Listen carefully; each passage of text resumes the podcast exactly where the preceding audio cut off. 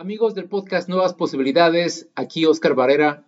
Ahora les traigo una entrevista muy poderosa con Marcela Reynolds, quien es una increíble etnógrafa de Chile. Si estás interesado en aprender cómo conocer a profundidad a los clientes, sus vidas y contextos, para así crear productos exitosos, no dejes de escuchar cada detalle de la entrevista hasta el final. El acento chileno y la franqueza de Marcela hace a esta entrevista muy especial. A pesar que tiene algunos defectos la calidad del audio y en algunos momentos no es de la calidad que hubiera esperado, contrasta con el contenido de la información que es de conmensurable calidad. Y ahora les digo por qué. En esta entrevista, Marcela nos deja ver en claro el poder de la etnografía para la investigación, diseño y creación de productos y servicios. Con varios ejemplos, Marcela nos muestra cómo las empresas empiezan mal cuando pretenden ofrecer un producto en el mercado sin partir de las personas, los futuros clientes. En palabras de Marcela, etnografía es salir a la calle, estar con las personas, entendiendo sus contextos, formas de vida, cómo piensan, qué hacen, para así poder identificar cómo un producto puede insertarse en su vida y aportar atinadamente valor. Marcela nos comparte varios ejemplos que ilustran cómo con la etnografía le fue posible entender el significado que le dan a la sepultura los dueños de predios en un cementerio y cómo gracias a este entendimiento la empresa dueña del cementerio pudo descifrar los mensajes y comportamientos adecuados para relacionarse exitosamente con sus clientes.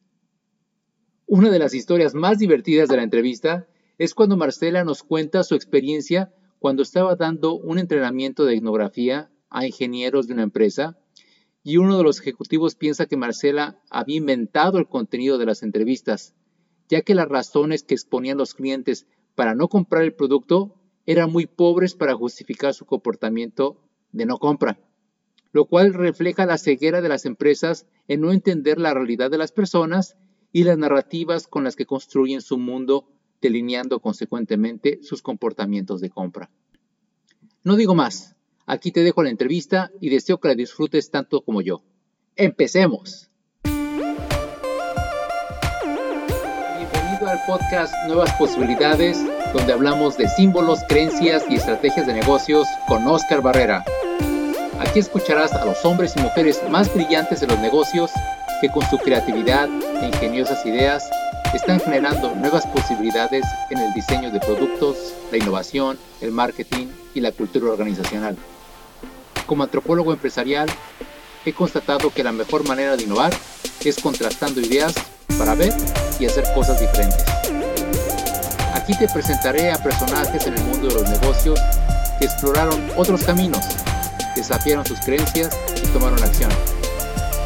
Si estás buscando nuevas posibilidades, hacer cosas creativas y diferentes en tu empresa o negocio, estás en el mejor lugar. Yo soy Oscar Barrera, antropólogo empresarial y soy tu anfitrión. Bienvenida, bienvenido. Buen día, mis queridos amigos del podcast Nuevas Posibilidades. Esta ocasión nos vamos a transportar hasta Chile y vamos a hablar con Marcela Reynolds. Marcela es experta en observación etnográfica desde hace 12 años que fundó la empresa Be Curious, que está dedicada a realizar estudios etnográficos en las áreas de marketing, nuevos negocios, retail y recursos humanos. También es formadora de ejecutivos en las habilidades de observación a través de talleres en las que enseña esta herramienta de etnografía de la cual vamos a hablar. Marcela ha trabajado con empresas como Unilever, Kimberly Clark, Nestlé. Vamos a tener mucho material de qué platicar con Marcela. Marcela, bienvenida al podcast Nuevas Posibilidades. Lauca, gracias por la invitación, encantada de conocerte y de charlar con vos. Pues Marcela, platícanos un poco sobre ti para empezar esta, esta entrevista. Háblanos un poco de ti y cómo es que llegaste a hacer lo que ahora haces. Ok, te cuento. Yo partí eh, trabajando de, en la área creativa en agencia de publicidad. Yo soy publicista. Entonces trabajaba en la parte creativa como copywriter hace el copywriter? El copywriter lo que hace es la parte creativa de la campaña. O sea, tiene que persuadir a la gente a través de diferentes maneras, ¿no? Depende de la gente, ves cómo lo eso me di cuenta que la información, entre comillas, que tenía de la gente a la cual tenía que persuadir no era suficiente. Lo que generalmente te dicen, mira, tenés que convencer a la dueña de casa de que compren tal producto porque la verdad que el aseo ahora les va a quedar extraordinario. Entonces yo preguntaba, bueno, ¿cómo estas personas tienen de 25 a 50 años? Bueno, pero hay una diferencia entre la de 25 y la de 50. No, no, no, son todas dueñas de casa. Entonces ahí me fui dando cuenta que en realidad para persuadir a alguien tenés que conocerlo más. Y conocí de casualidad a Jonathan Daly, a quien le dedico el libro, un irlandés que llegó a Chile a trabajar. Y un día él me dice, ¿sabes qué? Sale a la calle a hacer observación. Y yo le dije, Jonathan, ¿qué eso? Entonces el tipo no podía creer primero que no supiera lo que era la observación. Y me dijo, mira, elígete a cinco mujeres, consíguete a cinco y sal a la calle y está todo un día con ellas, individualmente. Un día con una, otro día con... Le digo, ¿y qué hago? Me dice, conversa con ellas. Pero Jonathan, ¿qué hago con ellas? Nada, acompáñale en toda su actividad y conversa con ella. Bueno, me pareció genial tener cinco días libres para salir a la calle y no estar en la oficina, en la agencia y trabajar. Bueno, salgo en ellas, vuelvo y digo, Jonathan ya lo hice. Bueno, me dice, entonces ahora contame de cada una de ellas. Por escrito, me escribís y me contás de ellas. Y hacemos una referencia a cómo se sienten ella en la casa, cómo se siente con la familia, el tema del lavado, porque era para un detergente de ropa. Y lo hice. Y esa fue la primera vez que hice observación etnográfica y me encantó. Y de ahí largué la publicidad, largué la parte creativa y me dediqué a hacer observación etnográfica. Y todo lo que aprendí, todo fue literalmente en la calle. Me gustaría que nos platicaras una historia de, un caso con uno de tus clientes. Son los casos que más que recientemente los envié. El caso del cementerio. Es un cementerio que está dirigido el cementerio a los estratos bajos, ¿ok? De gente de escasos recursos. Bueno, resulta que el cementerio es este cementerio tipo americano que es pasto, ¿me explico? Y la sepultura está bajo tierra. No es un cementerio tipo cementerio Recoleta en Buenos Aires, con grandes mausoleos. No, estos son, es puro pasto, ¿no? Pues no ves nada. Bueno, y me llama el dueño y me cuenta que tiene serios problemas entre los dueños de las sepulturas y la administración del parque. ¿Por qué? Porque los jardineros cuando cortan el pasto sacan todos los adornos que hay alrededor de este cuadrado, metro cuadrado que hay, donde están los remolinos, las flores artificiales, todos los regalos que le llevan los familiares a los difuntos. O sea, los jardineros van y sacan todos estos adornos y los tiran a la basura. Entonces estaban generando serios problemas entre la administración y los dueños de la sepultura. Tanto así que los dueños de la sepultura se organizaban y si uno iba a visitar a uno de los difuntos un día martes y ese día se cortaba el pasto, ese encargado, esa persona, ese familiar, se encargaba de recoger todos los adornos de toda la sepultura alrededor. Ya está venido organizado de esa manera.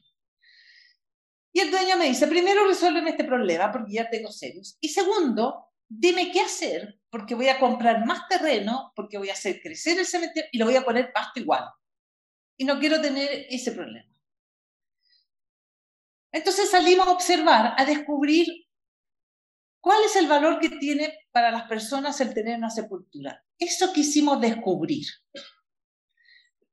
Y fuimos a los, al cementerio estuvimos con la gente, paseamos por los cementerios, nos encontramos con alguien y conversamos, nos encontramos con el jardinero y conversamos, nos encontramos con familiares de los difuntos y conversamos, con la administración, conversamos con todo el mundo, como uno hace observación, ¿no? que conversa con todo el mundo y conversa porque no sabe lo que tiene que descubrir, no sabe la pregunta que tiene que hacer. Uno quiere descubrir algo, pero no sabe qué es eso. ¿Qué otra cosa hicimos? Lo que uno hace en observación es salir a observar otros cementerios y conversar con otro tipo de gente. ¿A qué se llega, a qué se descubre cuál fue el gran hallazgo? Y por eso se habla tanto de este caso a nivel de negocios. Porque para la gente de estrato bajo en Chile, La sepultura equivale a la casa propia. La gente de escasos recursos en Chile, y créeme que algunos de muy escasos recursos, si tiene un dinero, prefiere destinarlo a comprar la sepultura a la casa propia. Porque es más relevante tener la sepultura, como dijo alguien, me acuerdo. Uno tiene que tener algo seguro. En vida puedes tener o pedir, en la muerte no. Entonces se descubrió que el valor que tiene para la gente de estratos bajos en Chile, la sepultura que equivale a la casa propia. Entonces se le dijo al dueño, y esa fue la conclusión, le dije, tú lo que estás vendiendo es sepultura y la gente te está comprando la casa propia. Entonces el caso revela que hay una gran diferencia entre lo que la gente te compra y lo que tú vendes. Pero nadie tampoco se imaginaba que era tal el valor de la sepultura. Entonces le dije al dueño, sacarle las cosas en un espacio de propiedad privada está muy mal. Vos no podés invadir ese territorio que es propiedad privada, es la casa de la persona. El tipo lo que hace son pequeñas animitas, como pequeñas casitas que uno a veces ve en las carreteras, en los caminos, que son pequeños lugares que son como casitas de cemento, ¿no? Bueno, en la ampliación del cementerio, que es ese terreno que él se compró, él hace estas pequeñas casitas y pone en los folletos de venta, explica, dice, para guardar los bienes de las personas aumentaron 60% las ventas cuando el dueño se da cuenta que la gente le compra la casa propia y él decide cuidarle los bienes a esta gente. La sepultura equivale a la casa propia.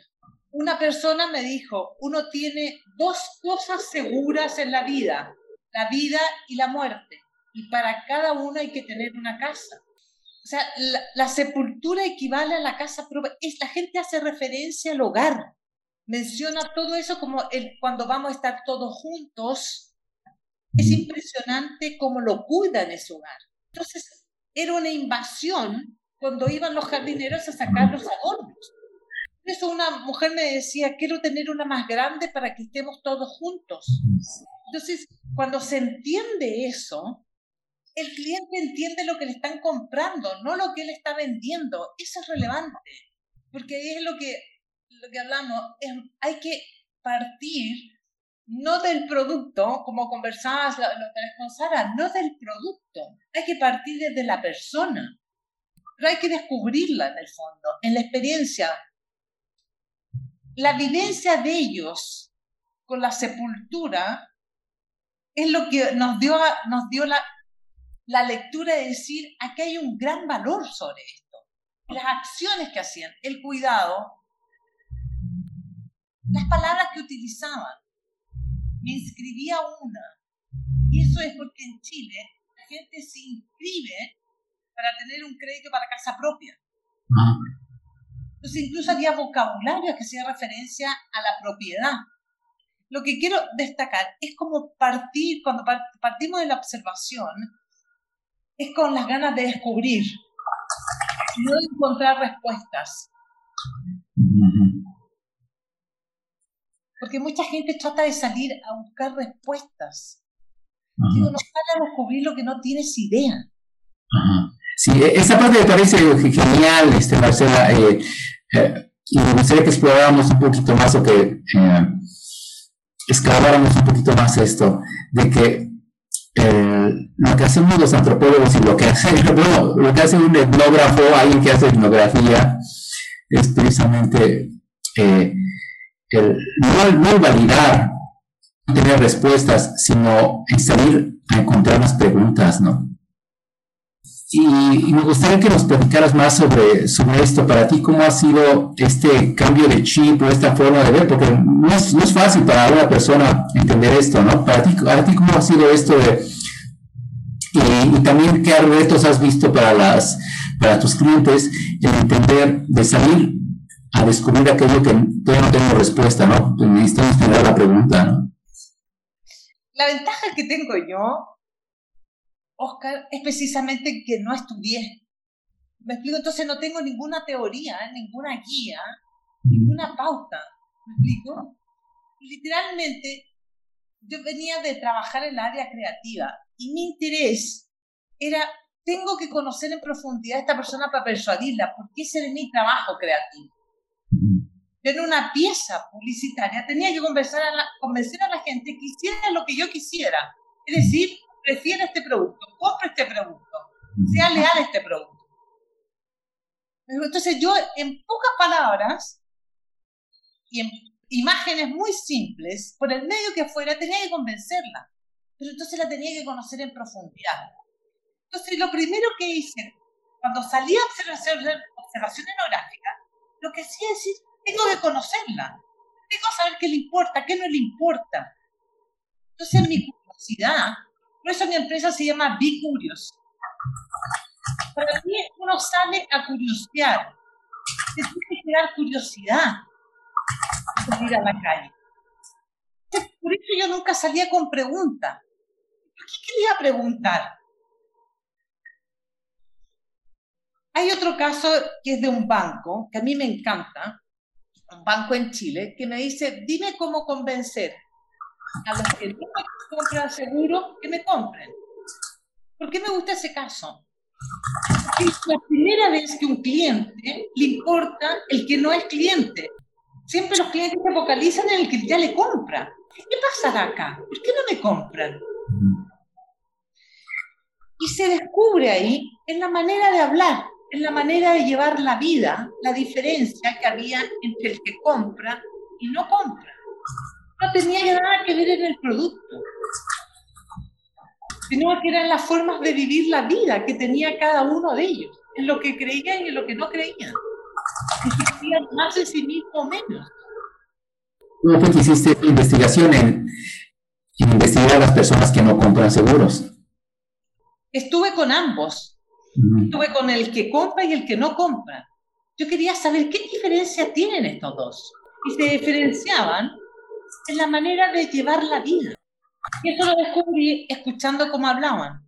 Por ejemplo, el que compraba seguros siempre había a referencia de un tercero. Gracias a Dios la vida se me ha dado así. Gracias a la suerte, gracias a mi marido, la vida se me ha ido dando. El que no compraba se hacía cargo en sí mismo de la vida. ¿Cómo será que una mujer me dice, me embaracé?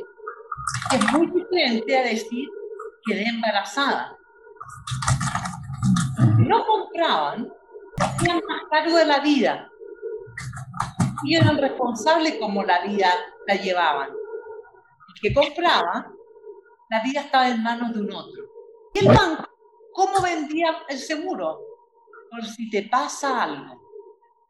Si yo le decía, por si te pasa algo, aquel en que su vida está en manos de un tercero, me lo compraba al toque. Si yo le decía eso, por si te pasa algo, aquel que está la vida en sus propias manos, me contestan, ok, si me pasa algo, yo me hago cargo.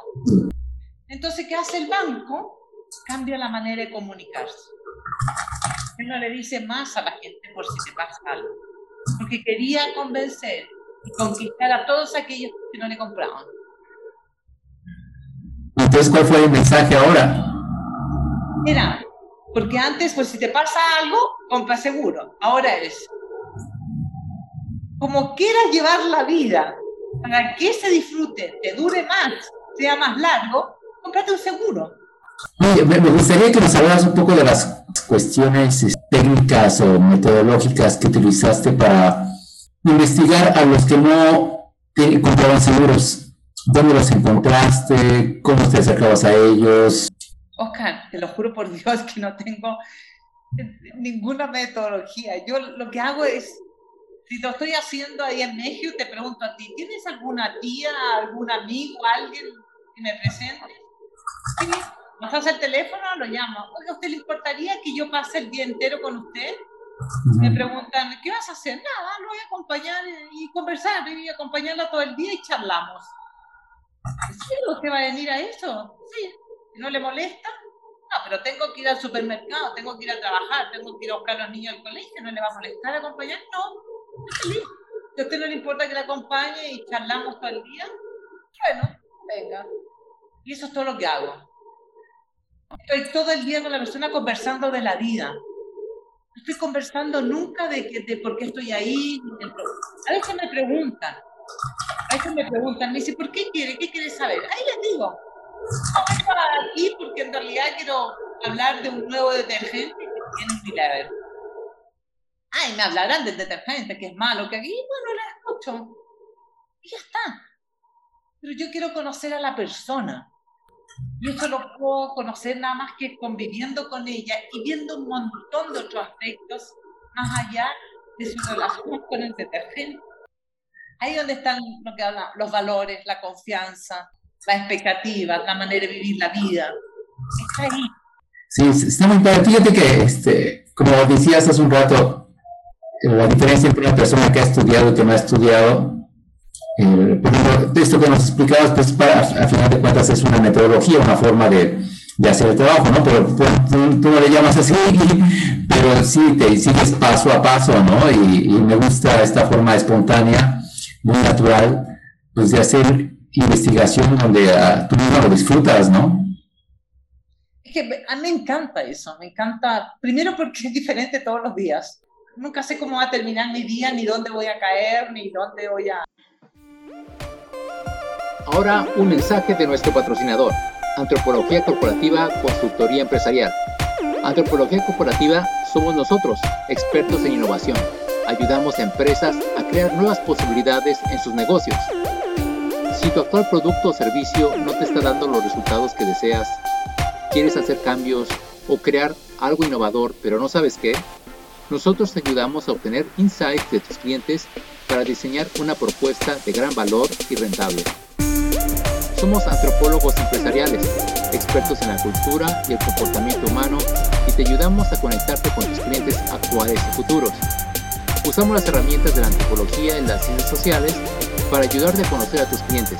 Empleamos teorías, metodologías, herramientas digitales y presenciales para conocer a las personas a profundidad y diseñar productos o servicios que, además de ser rentables, hacen una aportación real en la vida de las personas.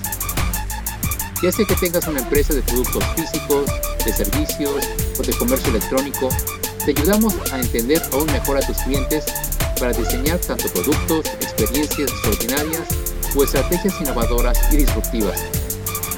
Escríbenos un mensaje de correo electrónico a info@antropologiacorporativa.mx o a través de nuestra página web www.antropologiacorporativa.mx y platiquemos cómo crear nuevas posibilidades y hacer crecer tu negocio. En Antropología Corporativa vemos el mundo de forma diferente. Ahora regresemos a la entrevista. Empezar a terminar. Y la diversidad de personas. La diversidad de personas, de maneras de vivir. Y como la esencia de la gente está ahí. No está en el escritorio lo que le digo, lo que digo en el libro, decisiones de escritorio. Eso es lo que hacen las empresas. La realidad está en la calle. Eso es bueno salir. Y por eso me parece que todos lo pueden hacer. O sea, en el taller, cuando le enseño al ejecutivo, le enseño un par de horas en la mañana. Y ellos salen a observar. Es increíble lo, que, lo felices que vuelven porque descubren un montón de cosas. O sea, no quitan que hay un gran valor en el ser antropólogo. Pero descubrir que cosas que no has considerado, eso es súper relevante. Ahora me gustaría que le diéramos un giro a la conversación y habláramos un poco sobre los entrenamientos que tú das de etnografía para empresas, para ejecutivos, para equipos.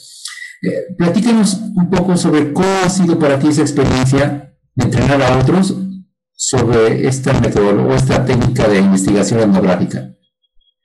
Ok. Eh, no sabes lo que es entrenar a ingenieros porque siempre en la empresa hay mucho ingeniero. Y te voy a contar una anécdota. hay una, justo, fue, me acuerdo que en el caso cementerio que le estoy presentando, le paso a todos los ejecutivos que lean las conversaciones que he tenido con la gente. Están leyendo ahí las conversaciones y yo me iba paseando por la sala y justo quedó detrás de todos esos ejecutivos. Uno termina de leer y le pega un codazo al amigo al lado y le dice, estas conversaciones son falsas. La Marcela las inventó. Y él no se da cuenta que yo estoy detrás de él y escucho eso. Bueno, termina la lectura, me para al frente de todos y le pregunto al tipo, ¿por qué tú no crees en estas conversaciones? Bueno, imagínate el color que se puso el ejecutivo al frente de todos cuando yo le pregunto por qué él decía que eran mentiras. Y él me dice, porque estas no son razones para elegir o no una sepultura. Y ahí le digo, te agradezco un montón lo que has dicho, porque ese es el problema.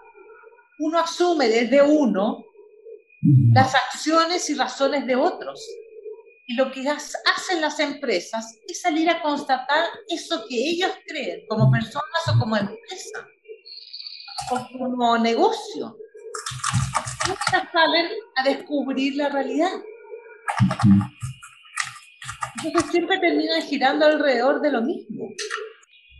Y el valor que tienen los talleres es precisamente hacerles ver a los ejecutivos que la realidad es otra.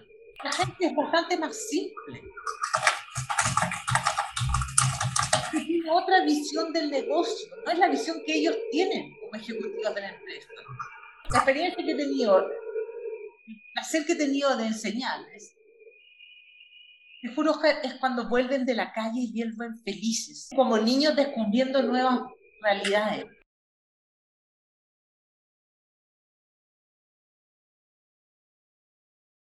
a mí me encanta y encuentro que es una de las herramientas más útiles hoy en día. O sea, los que hacemos etnografía sabemos, es lo primero que hay que hacer antes de todo. Diseñar un servicio, diseñar un producto, de una aplicación, de diseñar una estrategia negocio, de innovar, de lo que sea, lo primero que hay que salir es a la calle.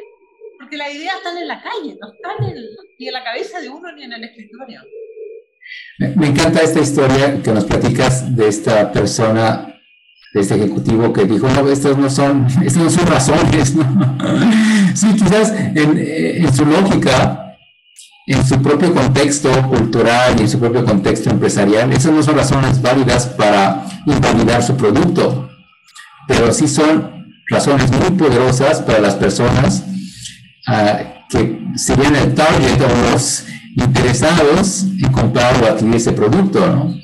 Y sí, efectivamente, el reto es hacer que las empresas pues entiendan precisamente a ese nivel de las personas, ¿no? Acercarnos a entender cómo viven, cómo piensan, y así nos, ahorraríamos muchas metodologías ágiles de estar...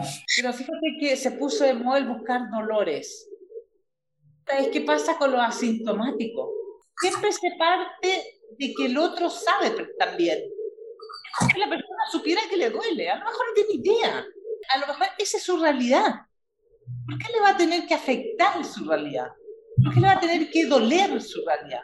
Pero se puso de moda el buscar dolores. Es ahí donde se equivocan las empresas. Háblanos de un ejemplo que tengas de una empresa que te quiso contratar por andar buscando dolores y tú le trajiste otra cosa? Em, más que, te voy a dar el ejemplo de un amigo que trabaja en esa área, pero porque en el caso que no fue Dolores, fue más que la empresa suponía que el problema era uno y no era nada que ver. El problema no tenía nada que ver con la realidad del problema. En el caso de Dolores, tengo un amigo que trabaja con esto de las transferencias de dinero entre los inmigrantes, ¿no? Que envían este dinero que envían a... Él creó una propia empresa. Hablando precisamente de estos dolores, me dice Marcena, eh, el nivel de gente con la que trabajo es gente de escasos recursos. Y la realidad de ellos, ellos no la imaginan diferente. Entonces, si uno sale a preguntarle los dolores, ellos ni siquiera imaginan porque esa es su realidad. Y ellos ya están convencidos que esa es su vida. Entonces, ¿por qué? El dolor es para el que lo ve de afuera, pero no el para que lo vive, porque ellos ya están en eso. No quita que uno podría mejorarles, pero no le preguntes al otro, ¿qué es lo que le duele? Que realmente no le duele nada.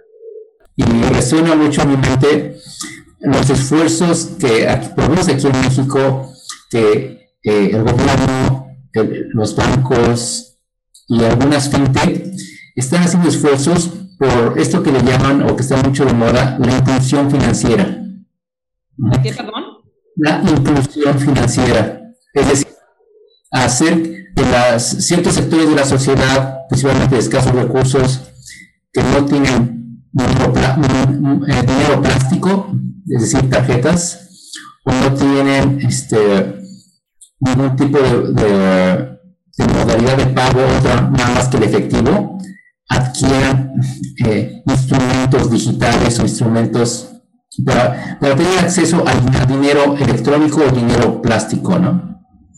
Esta una inclusión financiera, incluirlos en el sistema monetario electrónico, ¿no? Para que tengan acceso a crédito, para que tengan acceso pero escuchándote me, me vino a la mente este ejemplo porque eh, muchas veces personas no se sienten excluidos, ¿no? Para ser incluidos en el sistema monetario electrónico, ¿no? En el sistema monetario. Creo que hay que cambiar el discurso y cambiar esta forma de entender a los llamados excluidos del sistema financiero, ¿no? No se lo quería comentar, no sé qué opinión tienes. No, claro, porque ahí lo estás haciendo ver lo excluido que están aún más en conocimiento, en tecnología, en todo, en recursos, porque a lo mejor ni siquiera teléfono tienen. Es correcto. Claro, entonces el término, los, vamos los vamos a incluir en un sistema que me conviene a mí, pero quizás no a ellos. O tendría que empezar toda una formación previa a eso. Pero un amigo también lo invitaron para un tema de del tema del, del, de la gente mayor y el sistema del teléfono, ¿no? Cómo se manejaban con el sistema del teléfono. Un antropólogo y me dice, ya la empresa partió mal, me dice, ya partió mal. ¿Por qué? Porque me entregó un montón de teléfonos celulares de su marca para que yo se los entregara a la gente mayor. Y el de entrar le dijo, ya partimos mal. Porque hay que observar cómo se manejan y cuál teléfono es el que tienen. ¿Cuál es su realidad? dijo, claro, porque esas personas mayores tenían el teléfono que heredaban del nieto que ya no le funcionaba era viejísimo, pero tenía las cosas básicas. Otro le había agrandado la letra y ya estaba comodísima con ella. Porque... Y la empresa quería darme teléfonos nuevos para que yo viera cómo esa gente se maneja. No, no, no. La observación debe partir desde ellos. ¿Cómo es la realidad de ellos con los teléfonos que ellos tienen? ¿Dónde no se equivocan las empresas? Están tratando de observar desde ellas, no desde la gente. Por más que se dice que esto está de moda el tema de experiencia, se equivocan, es un cliché porque no lo hacen. Y la forma más eh, transversal de esto es que piensan que ellos, la empresa, tienen que generar la experiencia, ¿no? En lugar de hacer que las personas, a través de su experiencia, les dé señales de cómo quieren ser, cómo quieren vivir cierto, uh, cierto producto, o cierta aspiración, o cierta, cierto servicio, ¿no? O que ni siquiera quizás lo sepan, pero uno puede ir a observar y ver la vida como la llevan. Es correcto. Porque tampoco las empresas pretenden que tengan respuesta, entonces salen a interrogarlo. ¿A usted le gustaría si yo le doy esto? Fíjate que un emprendedor, una vez me llamaron para enseñarle a observar a emprendedores, y nació la necesidad de un emprendedor que levantó millones para hacer un sistema para el campo, un sistema electrónico, una cosa fascinante. El tipo, después que ya había invertido en construir todo lo que necesitaba este aparato electrónico sofisticadísimo. Lo logra hacer, junta el dinero y por primera vez cuando lo tiene hecho, decide ir al campo y toca la puerta de una casa de campo y aparece un tipo de chupalla, todo un campesino, apenas sabía leer y escribir, y él le dice, ¿dónde está el dueño? ¿El dueño de qué? Dice, del campo, ¿dónde está? No, el señor nunca está. ¿Y quién está acá? Yo. El chico en ese minuto se da media vuelta y dice, Señor, un millón de gracias, chao, me vuelvo, porque se dio cuenta que había creado algo muy sofisticado para la persona que lo iba a usar. Fue al campo a observar. Y ahí me acuerdo que me llamaron, ¿podés enseñarles a observar a todos estos emprendedores antes de que levanten dinero? Porque parten desde ellos. Y no había levantado el dinero, imagínate para los inversionistas. Imagínate lo que me dijeron fue fortunas. No se da cuenta que era muy sofisticado para la gente que iba a estar a, iba a usar esa tecnología. Entonces, lo que pasa con las marcas, con las empresas, con los innovadores, es que parten desde ellos, de ese servicio o de esa tecnología, asumiendo eso desde el producto. Entonces ahí, el, que sale decir cómo relacionar, y eso trato de ponerlo y generar un vínculo con el otro. Ahí trato, es como que voy forzando esa confianza del otro. Si nunca estuve primero con el otro. Oye, eh, Marcela, ya para ir cerrando y, generar un poco de valor para los escuchas, ¿qué consejo les darías a las empresas para mirar desde dentro? Para mirarse eh, a, a, ellos mismos sobre la forma en cómo están mirando a sus propios clientes, mirando a, a su propio entorno del mercado. ¿Cómo pueden, qué consejo les darías? Para mirarse, hay que salir a la calle. Aunque no lo creas, dejar de pensar en ello por una vez. Salir a la calle.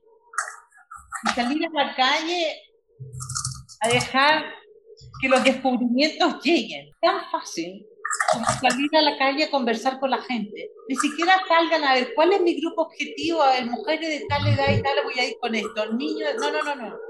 Salir a conversar con todos. Todo el mundo te va a enriquecer con algo pero salí abiertamente. Si lo único que cuesta es no salir con prejuicios ni con preguntas. Eso es lo único difícil. Si dejas eso en casa o en la oficina, va a ser mucho más fácil. Ahora las personas ya no se manejan en la calle necesariamente, ahora están en los espacios de la virtualidad, del mundo digital. ¿Qué has encontrado en esto de la etnografía para entender los mundos digitales de las personas? Es que yo creo que debes observar, o sea, hay un montón de herramientas para observar el comportamiento, entre comillas, digital. ¿okay? Llamemos comportamiento, entre comillas. Pero para, entender el significado de eso, Oscar, tenés que salir a la calle y ver a la persona en la calle. Verlo con sus amigos, verlo con su familia, verlo a esa persona porque ahí está el, significado. Hay que observar ambos lugares. Todos tienen una razón cultural por la cual usan de diferentes modos las redes sociales y los medios online. Pero eso está definido culturalmente. Por eso no siempre es igual. No puedes generalizar. Pero eso tenés que observar esa cultura en la calle. Y ahí vas a entender todo. Sí, hay un antropólogo, ahorita se me escapa el nombre, un antropólogo inglés que hizo ah, sí, el de la etnografía del, del, del teléfono nuevo. Eh. Él hizo Why We Post, ¿por qué posteamos? Y ahí él explica eso. Y me acuerdo, yo estuve en la charla de él y un alumno le dijo, ¿puedo observar nada más que online? Le dijo, no, tú tienes que complementarlo con la calle. Sí. Puedes hacer la observación online. Daniel Mili hizo un buen comentario en mi libro, léelo, él, hizo un muy buen comentario del libro, le gusta mucho. Ah. Él es un tipo encantador. Sí, muy bueno, me, gustan también eh, sus las conclusiones a las que llegó respecto al teléfono, al smartphone. Una de ellas de que el, el smartphone es un un espacio de expresión individual de las personas, ¿no? Cada, cada teléfono inteligente es diferente, aunque pertenezcamos a la misma familia, tiene la individualidad con las apps que tenemos, las formas en cómo las utilizamos, las pantallas que, que, manejamos, es muy diferente en celular y entonces intrínsecamente es, cada smartphone es individualizado, ¿no?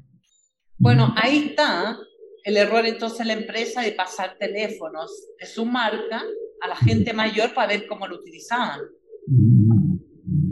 Sí, claro, sí, por supuesto. Sí, habría que ver cómo los, la gente mayor está utilizando los teléfonos, ¿no? Y, esto que decías, de que le agregan el teléfono, la vieja versión del teléfono celular del nieto que ya no lo quiere, ¿no? Bueno, Marcela, pues ha sido muy interesante esta conversación. Si las personas estuvieran interesadas en profundizar sobre estos temas, ¿cuál sería la mejor manera de contactarte? Por LinkedIn, puedes ubicarme por LinkedIn. Ahí está todo y estoy mucho más pendiente por LinkedIn. Marcela, me ha encantado todos estos insights que hemos traído sobre etnografía. Ha quedado muy claro para mí, incluso que soy antropólogo, siempre escuchar este, a personas que hacen este tipo de trabajo es muy enriquecedor y ciertamente he aprendido bastante. Muchas gracias, Marcela, de todo el equipo de aquí de Nuevas Posibilidades Podcast y de todos los escuchas. Gracias por toda tu sabiduría y tu tiempo. No, gracias a, ti, a todo el equipo por la invitación. Me encantó charlar contigo y espero que les haya sido útil a todos y a salir a la calle. La realidad está en la calle. Sí, no, está en la calle, me gustó eso. Bueno, pues muchas gracias. Gracias a ti, un abrazo.